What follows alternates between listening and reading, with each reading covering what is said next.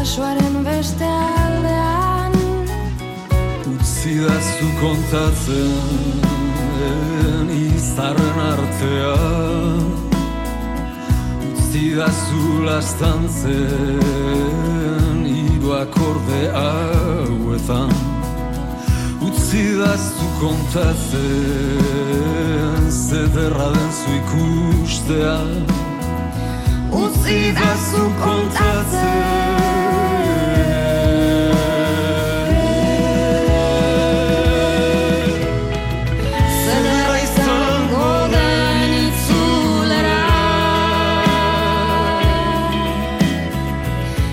11 y 26 minutos, continuamos este lunes 26 de febrero en este Egunon Magazine, echando un vistazo al fin de semana, concretamente a este pasado sábado 24 de febrero donde tuvo lugar en la librería Sopa de Sapo, aquí en Bilbao, la presentación del primer libro solidario de la periodista riojana Cristina Hermoso de Mendoza.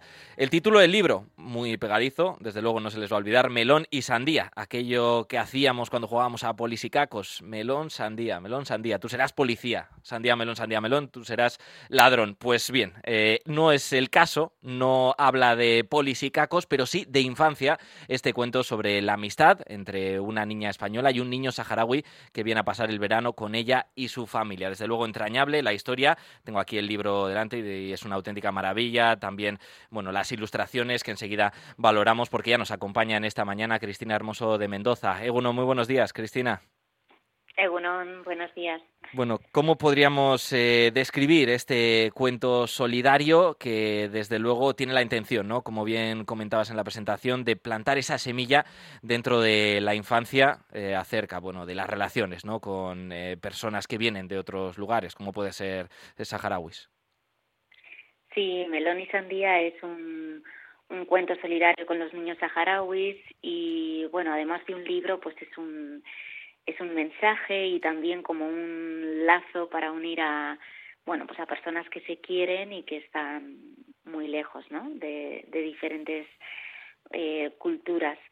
Eh, bueno Melón y Sandía es un en realidad es una historia que que nació de, de una vivencia familiar, personal, eh, que muchas eh, familias viven en diferentes eh, ciudades, también en, en Bilbao y, en Vizcaya. Me refiero al programa Vacaciones en Paz, Sí.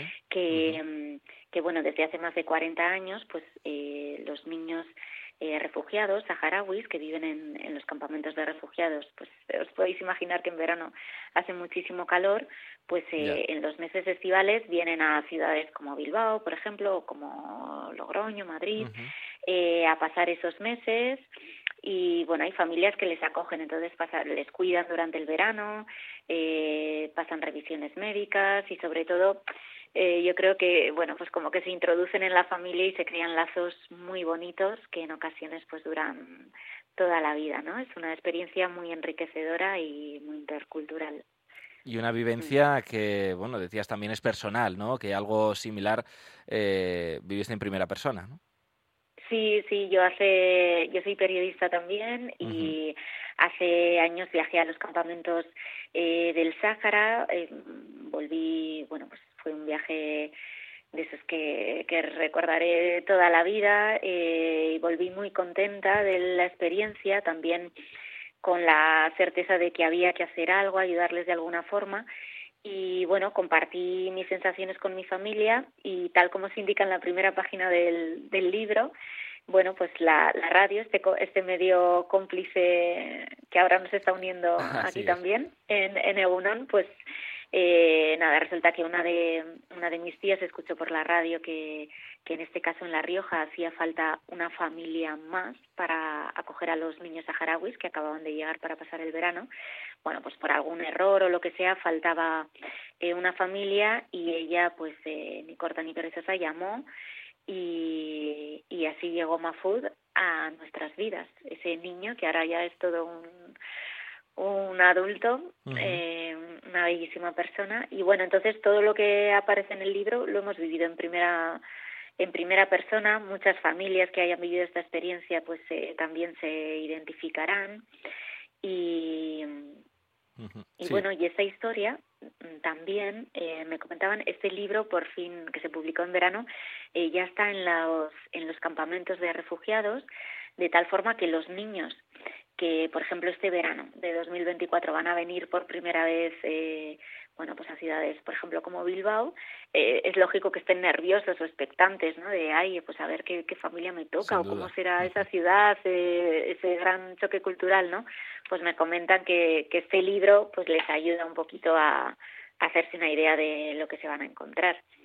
Así que, bueno. Con el ejemplo de Mafud, pero bueno, es uno mm. de, tantos, ¿no? Que se van sucediendo durante los años, que tendrá lugar también este verano. Y hablas de radio, de ese medio que, que nos une, ¿no? Porque hay que recordar, Cristina, que ya más de 20 años, ¿no? De, delante de los micrófonos, creadora del galardonado programa Lean, la estación azul de los niños en Radio Nacional Española. Conoces de primera mano, pues, la situación de los niños y desde luego que la infancia es un momento en el que, eh, insistimos, ¿no? Hay que plantar esa semilla para que luego en la edad adulta pues sean ejemplo y puedan pues eh, insistir, ¿no? Eh, con estos mensajes que queremos impulsar desde aquí, como es la apertura, la tolerancia, el compromiso y conseguirlo desde edades tan tempranas, pues es lo importante.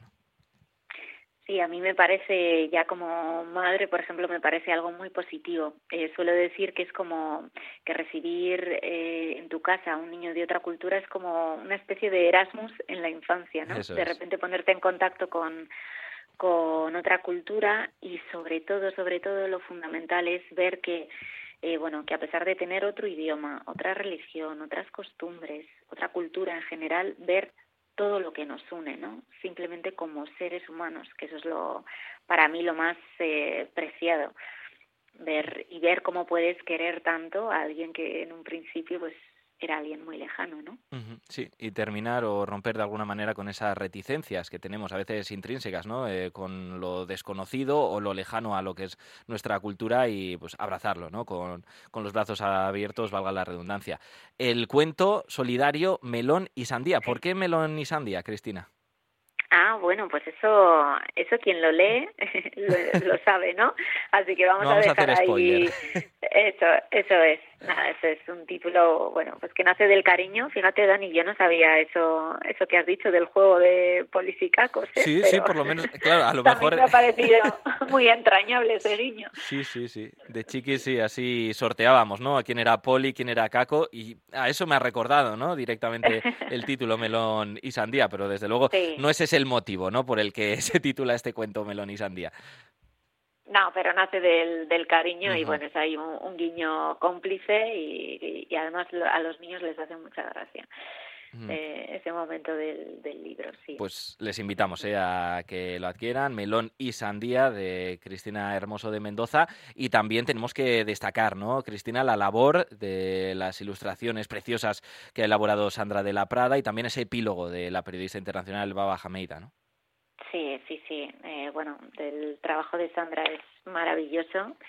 Son, es, hecho unos dibujos, pues eso, preciosos, tan llenos de vida, tan bonitos, que, que bueno, ha sido un, un lujo. Y luego para para leer en familia y para que bueno los padres se sitúen que no somos expertos eh, no podemos estar al día de todas las noticias internacionales pues eh, viene al final del libro nada tres parrafitos eh, en los que de forma muy sencilla, muy clara y informativa se cuenta un poco eh, cuál es la situación del pueblo saharaui, por qué viven ahí y en qué condiciones.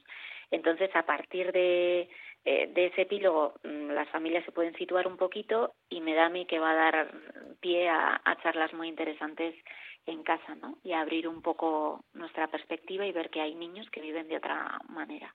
Desde luego, ¿eh? le he echado un vistazo a ese epílogo y de manera muy didáctica y muy comprensible nos explica esta situación en apenas sí, tres parrafitos por parte de Baba Hamida. Así que recomendable, desde luego, este melón y sandía, también para conocer a través de este cuento pues el motivo ¿no? de, de ese título y desde luego los entresijos de esta historia, una de muchas que seguro que se van acrecentando también en los próximos años. Cristina Hermoso de Mendoza.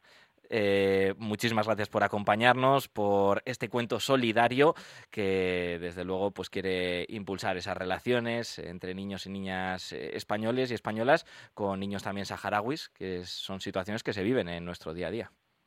Sí, y de, mira, ya solo un apunte. Me gustaría señalar que que bueno, yo dono mis beneficios al programa eh, Vacaciones en Paz, así es una forma de, de cerrar el círculo y que este libro también quiere ser un homenaje a todas esas familias, por ejemplo, pues como mi tía, ¿no? Eh, que de forma anónima, muy discreta y son gente normal y corriente, eh, bueno, pues deciden hacer estas, estos gestos y estos actos para mí tan admirables y tan positivos.